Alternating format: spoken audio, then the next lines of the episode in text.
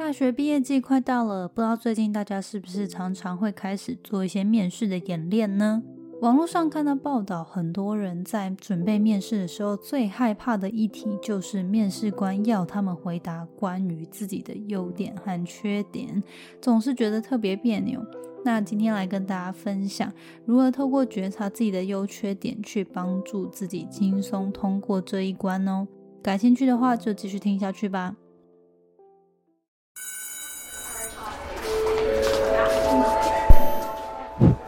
Hello Hello，我是 Janet。你的人生还没有下课，因为我将在这里跟你分享那些学校没教的事。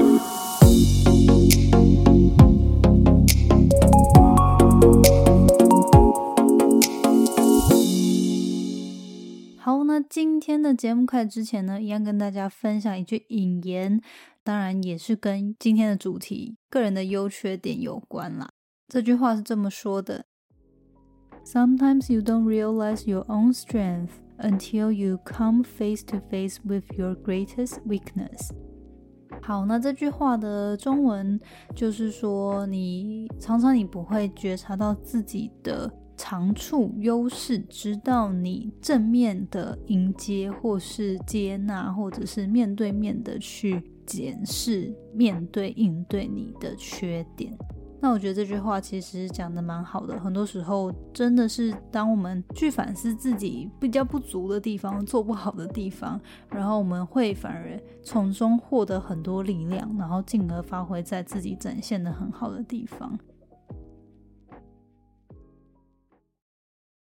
好，那今天想跟大家分享这个主题呢，其实是我在网络上看到一篇文章，那我也会在资讯栏附给大家。那我觉得这个文章写的非常好，就是有讲到说，面试的时候，很多人常常会不知道如何回答面试官的这一题题目。也就是说，面试官会问到说：“诶，那你可不可以跟我分享你的一个优点或缺点，或者是你最大的强项或弱项？”那我觉得这个可能对于亚洲人来说，会特别的觉得很奶油，就是觉得很啊。别扭，就是常常想说，嗯，就是因为亚洲人就比较谦虚嘛，然后可能就比较不太会去说啊自己哪方面多强，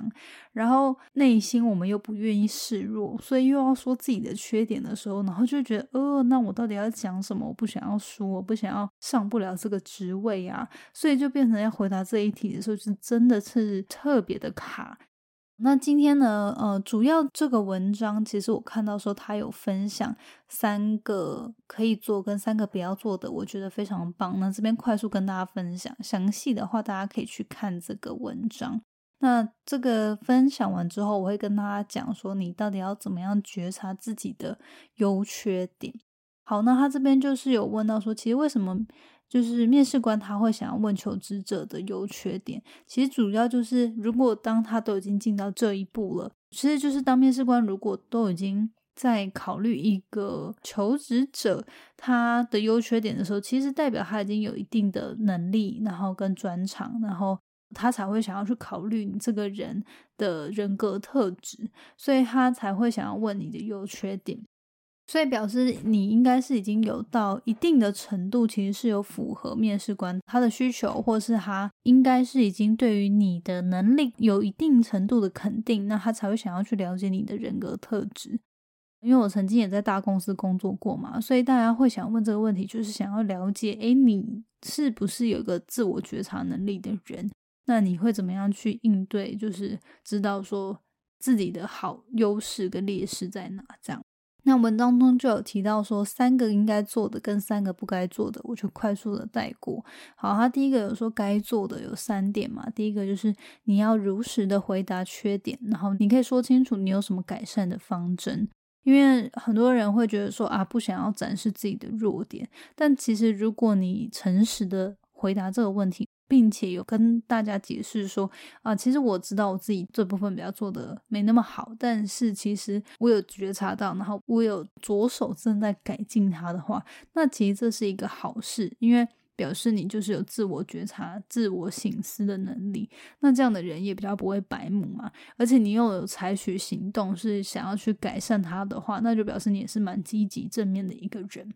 第二个是你的回答是要可以被接受、无伤大雅的缺点。就是你在回答自己的缺点的时候，也真的就是 大家不要太想说啊，反正我就是这样子啊，我的缺点。就是很懒惰，或者是我就是比较负面或什么的，或者是我就从小就是这个个性啊。所以我觉得大家要知道，说你应征的工作职位，还有这个公司的文化，就不要想说可以自己想说什么就说什么。尤其是公司很在意的点，就比如说你是要去应征一个业务的工作，好了，那你又跟他讲说啊，我喜欢很安稳的。每天打卡，然后朝九晚五，做好自己该做的事就好的工作，那你就很不适合这个工作的天性。因为业务的人，他基本上就是要自己当老板嘛，他是要很积极的，然后还是要很主动的。所以你可能要去思考说，哎，你每次要回答的缺点是不是有踩到地雷？不然的话，就算是诚实，他也是会很伤面试官对你的评价。好，第三个呢，就是你在描述你自己的缺点的时候，你可以客观的呈现一体两面。就是其实我们的优点跟缺点，它就是一体两面的。那这个也是我等一下后面想要多跟大家分享的一体两面觉察法。就是因为其实我们优点跟缺点，它其实这些特质都是随着我们怎么样去解读它，因为会跟着你看着这个特质不同的角度、不同的观点，它其实是会有不一样的解读的。比如说，像是有些人他会觉得他自己可能下决定很缓慢，然后可能就是很多时候会想的太多，但是这样子个性的人。他其实，你反过来去解读，他也有可能是心思比较缜密，然后比较能够顾全大局，然后他可能会检查很多的细节。在他自己能确定这个事情是他认可之前，他是比较不会去直接冲动做决定的人。所以可能就是像这样的特质，他同时你可能会觉得啊，这个人就是慢吞吞，都没办法什么是果断的解决。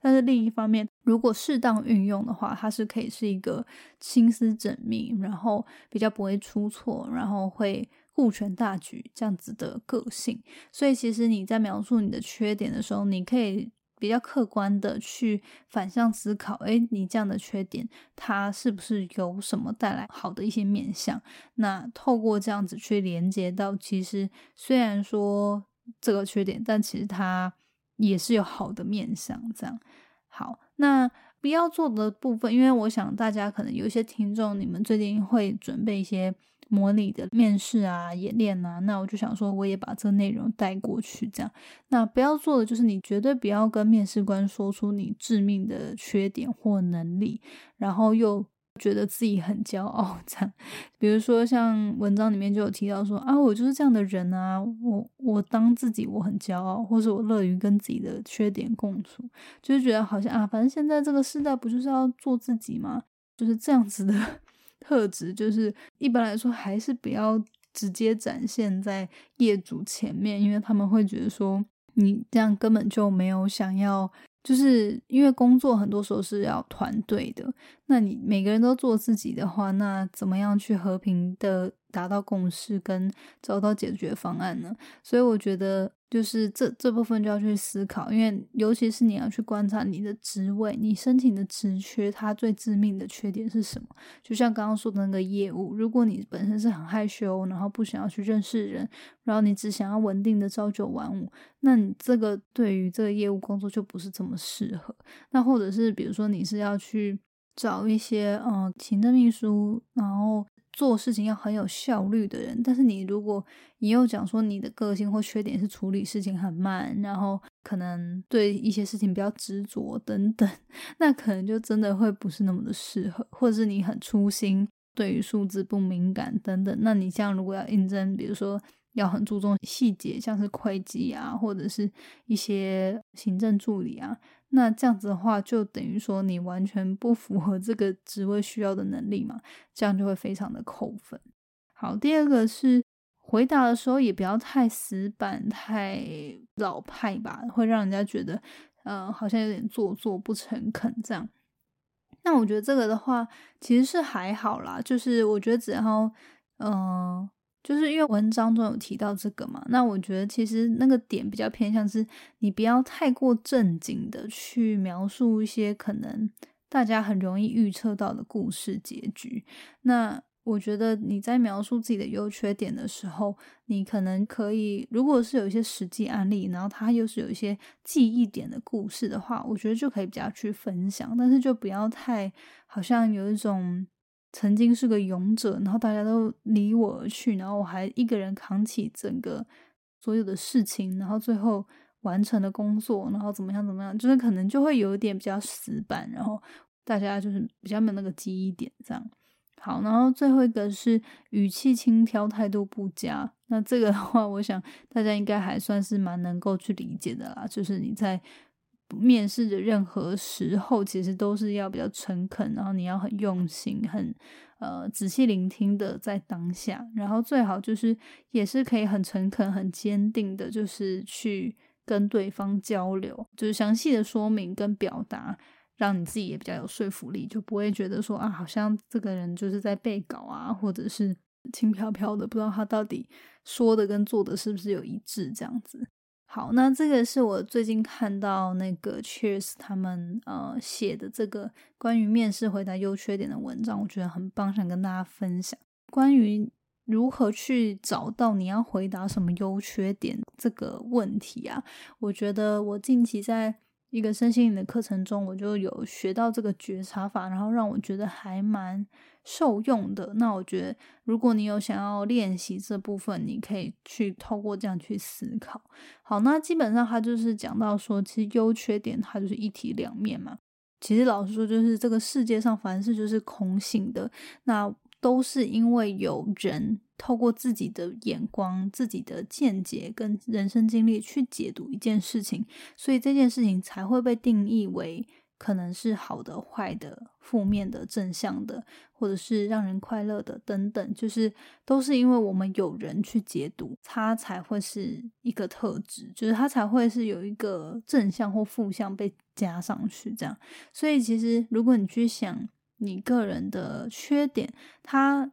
嗯，就是你的缺点、优点或特质，其实很多时候也是要看它被运用，就你这个人被放在哪个位阶，或是被放在哪个位置。然后处理怎么样的事情，像是一个特别细心的人，然后做事很缜密，然后他什么东西都一定要一字一句的看过。那这样子的人，如果你叫他去处理一个接待，或者是要很外向，然后要上台演讲的职务，对他来说，他可能就是非常吃力，然后很不舒服，然后也没办法好好做好的。但是如果你是叫他去做一个，记账，然后比较处理细节、行政文书、校稿等等，那这样子的职务就会非常适合这样的人。所以我觉得很重要，就是大家要去思考说你的优点跟缺点。比如说，你可以先去想，目前可能过去曾经有人跟你说的你很厉害的地方，或他很佩服你的地方，那都是可以去觉察自己优点的地方。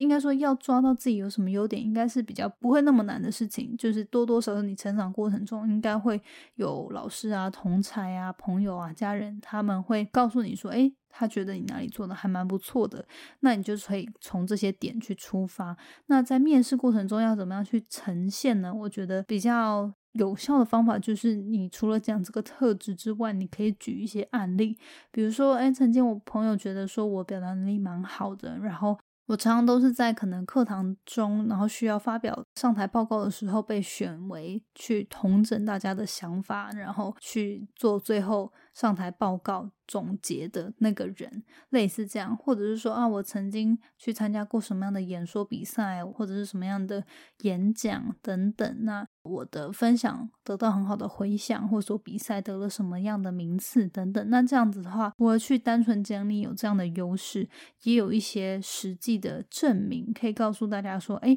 我这个优点还蛮厉害的。好，那如果是关于缺点的话，我觉得要在面试的时候去比较。好的，去回答，然后不会让大家觉得这是一个大扣分的话，就是你要去思考你这个缺点，它首先就是要无伤大雅嘛，然后再来就是你已经有，就是你有意识到，然后你也有想要调整的这个觉察。第三点是你也可以去讲到说，哎，其实这个缺点它背后有什么样好的特质，其实对于工作上其实也是蛮有注意的。就是这个缺点它背后可能代表什么样的优点或好处，那其实对于工作上面其实也算是加分的。举例来说，就是比如说举我自己的例子，就是我可能我会讲说，哎，我是个比较。没有办法很快速有创意发想的人，但是呢，我自己会透过可能去看一些艺术的展览啊，或是去观摩，或是去参加一些活动，去学习关于这一块，就让自己开开眼界，然后让自己比较多想法。但是我觉得这样子，就是其实虽然说我没有办法很快有创新的想法，但是我觉得我的强项就是我。能够在已经架设好的系统上面去做优化，跟去找到可以更加改善改进的地方。嗯，所以我觉得像这样子的话，就可以去说，比如说我可能比较不是团队中那个第一个想出最酷。的想法的那个提案的人，但是在大家讨论过程中，如果大家有一些想法，我是一个可以帮助同整，然后帮助去引导大家持续的沟通，然后最后去连接，然后想出一些可行方案的那个人，类似这样。那我觉得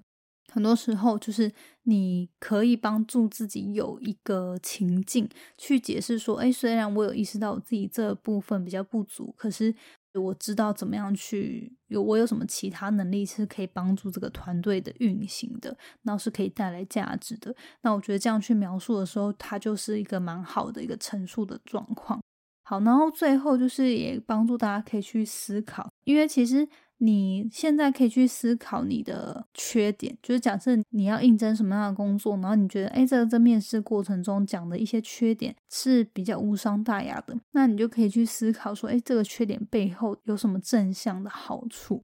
就是比如说，我是个比较有控制欲的人，就是我可能会希望很多的做事流程可以照着体制的系统，或者是说一些制度去走。然后你就可以，比如说，你可以去分享说，但是我觉得我这样子的个性其实会帮助很多专案在执行的过程中，它可以很快速的跟着体制去建立一个很流畅的工作流程。那这样之后，大家工作的沟通上面也会比较的顺畅，然后也会比较减少一些沟通的成本。那我自己有觉得说，有时候的确自己可以去保有弹性，有时候不是说。体制是那么的一板一眼，那在可以沟通的状态下，就是一定程度之下呢，也会尽量的保有弹性，然后帮助大家其实，在最有效率的方式下去做合作。那像这样子的话，就是控制欲它本身可能是一个缺点，但是它又被讲成好像是有点优点这样子，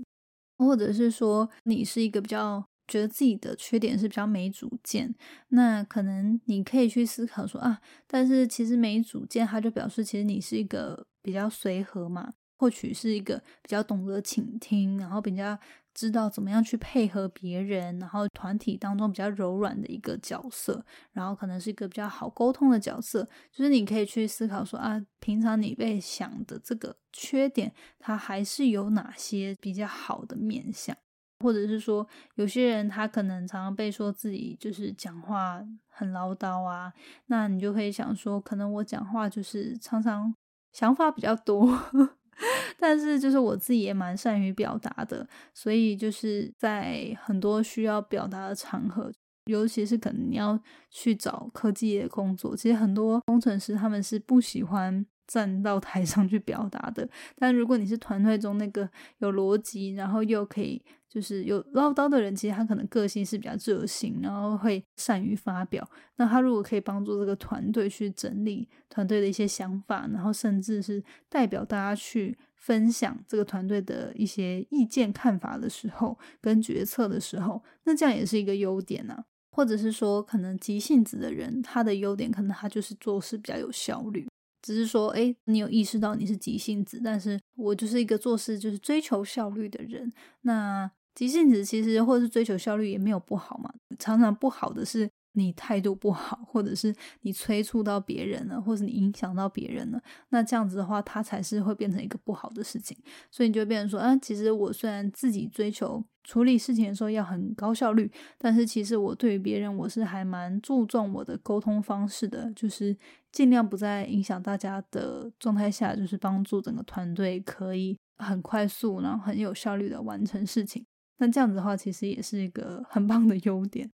好，那大概举这几个例子，相信大家就是比较可以理解，说其实优点它有时候如果你过多了，或是在不对的处境下，它也有可能变成不是这么。强的优点，然后甚至导致变成缺点，而缺点也是，如果你善加的利用，然后知道怎么样可以去做学习调整，它也可以变成一个很棒的优点。所以今天就是想跟大家分享，不管你是不是在面试有需要去处理这个回答，可以透过这样的觉察去思考自己的优缺点之之外，其实我觉得在人生的路上，我们常常也可能遇到一些困难的时候，会去批判自己啊，或者是。否定自己，那我觉得也可以透过这样子的觉察法去思考。说我常常觉得，哎，自己怎么事情做了很多遍，然后可能还是做不好，或者是说我怎么没有那个勇气，就是对他直接表达我的想法等等。那你就也可以去想，也就是不要太过度的苛责你自己，在学习调整的这个过程中呢，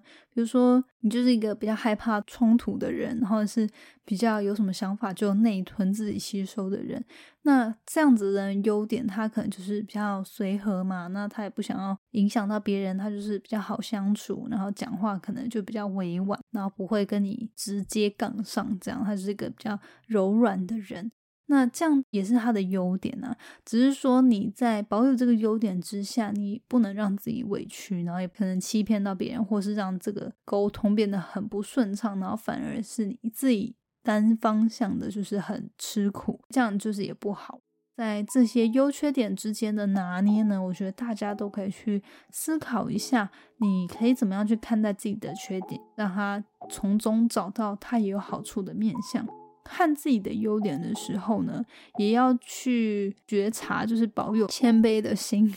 就是有时候我们可能会觉得啊，自己就是某一种特质特别的厉害，然后有时候就会过度的在那些领域，有时候就有点过头了。所以也是要去学习，就不管优缺点，它其实都是一体两面。那最重要的是，你有没有把它发挥在很棒的一个地方，然后是帮整个整体大局啊，或是你自己的表现呢，它都是一个加分的效果。好，那今天就是跟大家分享这个主题。不管是你有没有要求职转职，然后或者是你单纯觉得诶自己可以怎么样用一个比较新的观点去看待自己的优缺点，都希望今天的分享对你有一些帮助。好，那我们今天分享就到这边，我们下周见啦，拜拜。